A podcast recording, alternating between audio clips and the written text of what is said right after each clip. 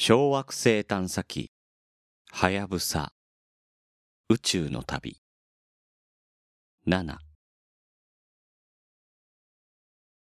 2010年。1月1日。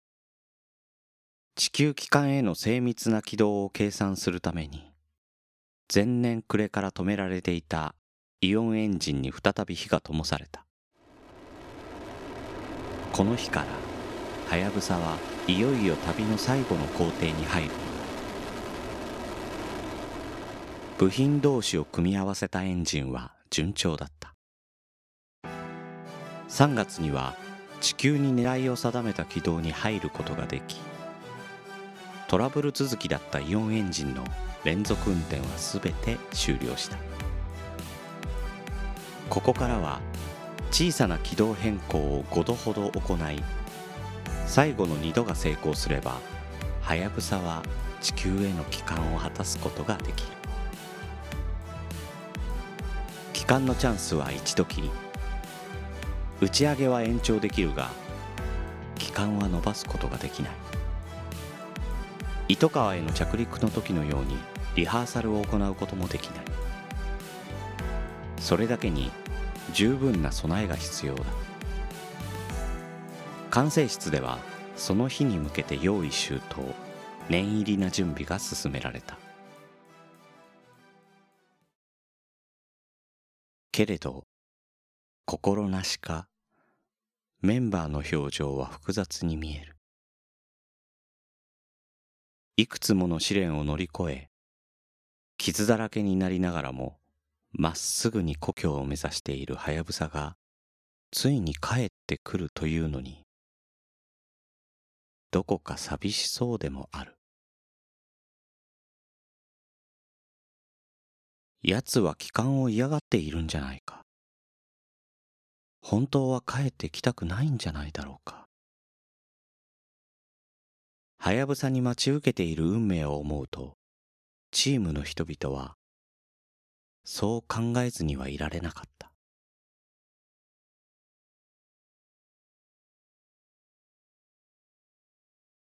はやぶさは地球の上空およそ7万キロでサンプルが入っているかもしれないカプセルを切り離した後、自分自身も大気圏に突入する。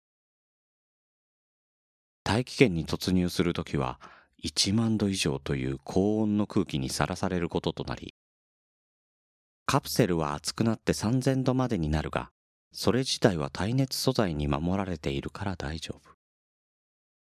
しかし、はやぶさは耐熱構造になっていないため大気圏突入で燃え尽きる運命。はやぶさは自分の命と引き換えにカプセルを地球に届けようとしているのだ。当初はカプセルだけを地球に着地させはやぶさは宇宙に残って実験を続けるはずだった。けれど化学エンジンの燃料が漏れてなくなってしまったためその計画を実行することは不可能になった。それでもどうにかして残酷な運命を避けられないものかと。チームは方法を模索したが無理だった。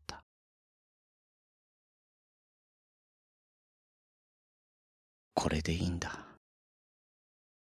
メンバーは自分自身を納得させようとしていた。はやぶさはけなげに頑張ってきた。体は傷だらけ。しかも、ここに来て頭脳や感覚にも老化が現れ始めている。たとえ、ここではやぶさの命を救うことができたとしても、はやぶさ自身、これ以上の長い旅を続けることは苦しいだろう。そろそろ寿命を全うさせてやりたい。チームにはそんな思いもあったのだ。地上では、はやぶさを地球に迎えるための準備が休むことなく進められた。4月最初の軌道微調整が終了。この時点でのはやぶさと地球までの距離は約2400万キロ。5月初め地球への到着時刻を修正するため2度目の微調整が行われこれもまたうまくいった。地球までの距離は約1600万キロ。はやぶさは着実にふるさとに近づいている。そして2度目の微調整が終わった直後記念すべき日を迎えた。7年前のこの日ミューゼス C が鹿児島県内之浦からロケットに乗って地球を出発し宇宙空間でハヤブサが産声を上げた。2010年5月9日はやぶさは7歳になった。これが最後の誕生日だ。大きくマスコミに取り上げられることもなく淡々と地球を出発したはやぶさ。当初その存在は一般の人にはあまり知られていなかった。それから7年。7歳になったはやぶさのことを多くの人が知るところとなっていた。2003年の打ち上げ後いくつもの世界初を達成したがその帰り道は困難の連続。今度こそもうダメかもしれない。と何度も関係者をハラハラさせた。しかしその度に何とか乗り越えて地球帰還を目指す。そんなけなげな姿がインターネット上などで話題に上るようになりたくさんの人がはやぶさを応援し始めたのだった。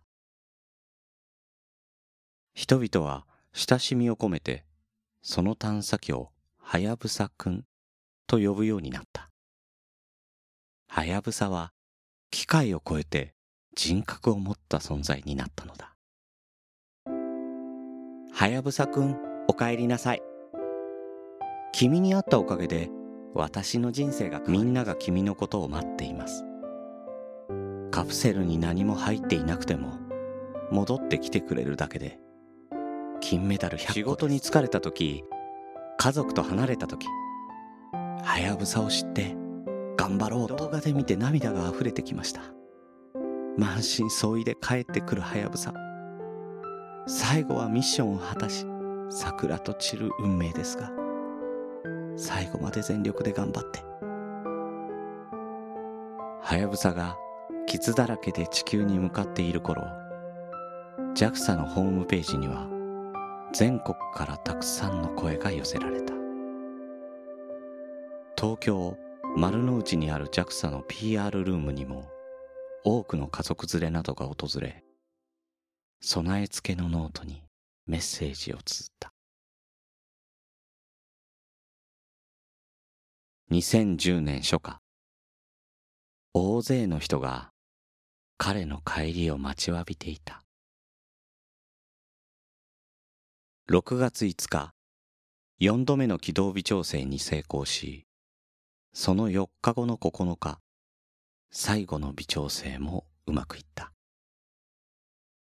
これでよほどのことがない限り、はやぶさはベストの位置とタイミングでカプセルを切り離し、カプセルは目的地に舞い降りてくるはずだ。6月10日、はやぶさと地球との距離はおよそ156万キロ。同じ頃、カプセル回収のグループは目的地に飛んでいた。ウーメラ砂漠。オーストラリア南部にある人里離れたその砂漠がカプセルの到着地だ。はやぶさ本体から切り離されたカプセルは高度10キロまで降下したところでパラシュートを開き自分の居場所を知らせるために電波を発信しながらゆっくりと地上に着地するその後電波と赤外線センサーを頼りに回収グループがヘリコプターで捜索するという手順になっていた。観測場所は精密な測量をしたり情報記録用にパソコンをセットしたり。はやぶさ地球大気圏再突入の観測とカプセルの探索を備えて一足先に現地に向かったスタッフは様々な準備に忙しく追われていた。6月13日。歴史的な日がやってきた。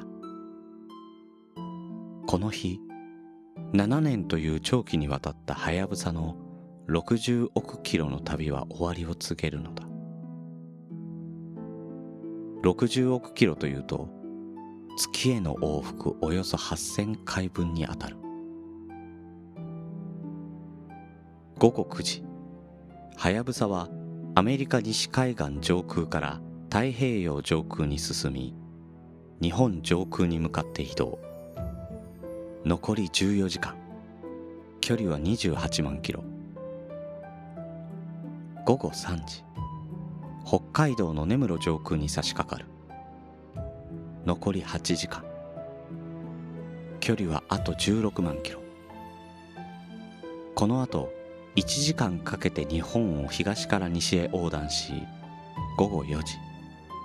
母港である内之浦の上空を移動した。そして午後5時25分にはその2時間ほど前にハワイにあるスバル望遠鏡がはやぶさの撮影に成功していたことが発表された。そのニュースを聞いた人々は感慨もひとしお。彼が確実に地球に戻りつつあることをしみじみ感じたのだった。午後7時再突入まで4時間を切った。残りの距離は約9万キロ。この頃相模原の宇宙科学研究所にはすでに大勢のファンが詰めかけていた。はやぶさくんもう少しだ。頑張れ。集まった人々はまるで自分の家族や友達を励ますようにはやぶさの帰還の様子が中継されている大画面に向かって声をかけ続けた。午後7時51分。はやぶさはインドの上空7万4000キロの位置でカプセルの分離に成功した。宇宙科学研究所のパブリックビューイングの会場にどよめきが起こる。もうちょっとだぞ。みんな待ってるんだ。運用チームのメンバーやはやぶさの帰還を見届けようと集まった人々の心は一つ。みんな手に汗を握りながら世紀の一瞬を待ち望んでいた。この後午後8時過ぎからはやぶさは最後の仕事に取り掛かる。残されたわずかな時間に地球の撮影をするというミッションに挑んだのだ。カメラの電源は糸川を撮影した後長期間切られたままだったためカメラ機器を温めて電源を入れなくてはいけない。姿勢を変える準備も必要だった。ちゃんと撮れるかどうか保証はなかったがはやぶさは2時間かけて56枚の写真を撮影しデータを地球に送信した。午後10時28分30秒。その最後の1枚を地上が受信している最中にはやぶさからの通信がぷつりと途絶えた。これで管制室からはやぶさに向けたコマンドは全て終了した。はやぶさと交信することはもう二度とできない。それから23分後の午前10時51分はやぶさの大気圏への再突入が確認された。はやぶさから地球に送信された写真のほとんどは真っ黒だったが最後の一枚だけには地球の姿が捉えられていた。送信の途中で通信が途絶えてしまったため画像の下の部分は灰色になっていたものの半分から上にははやぶさが見納めた美しいふるさとの姿がしっかりと映っていた。はやぶさは最後の最後まで期待に応えてくれたのだ。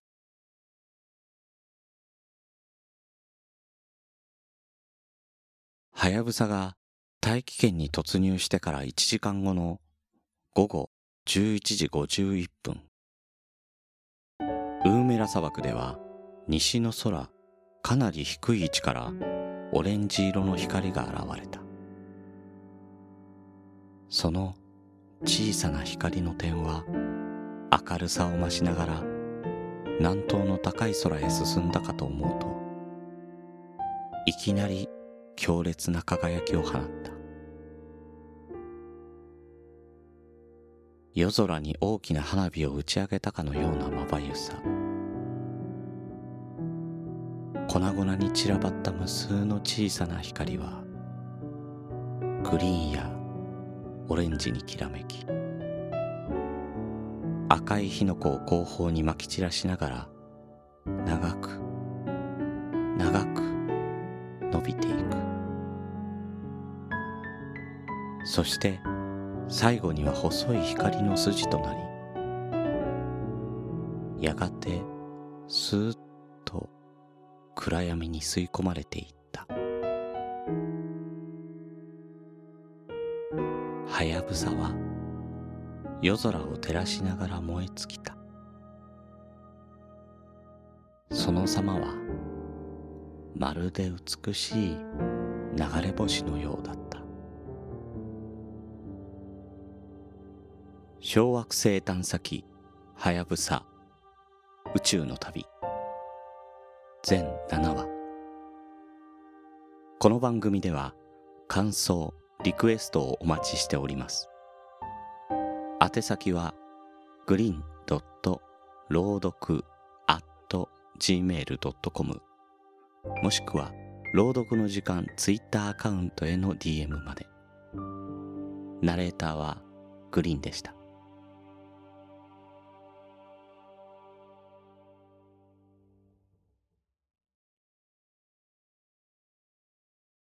おかえり。そして、ありがとう。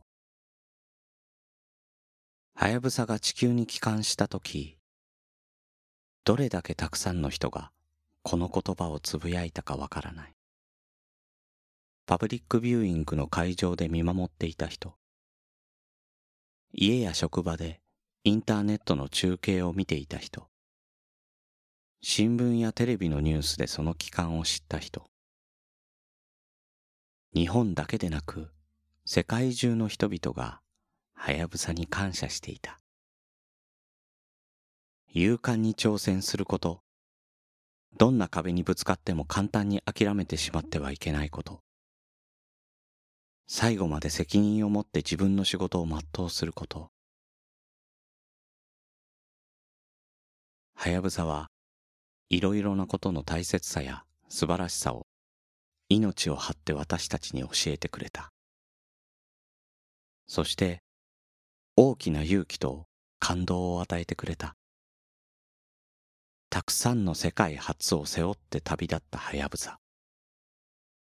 たくさんの苦労を乗り越え、そして最後は燃え尽きたハヤブサ。たくさんのものを残してくれたハヤブサ。その姿は多くの人々の心に刻み込まれた。はやぶさはみんなの心の中で永遠に生き続ける。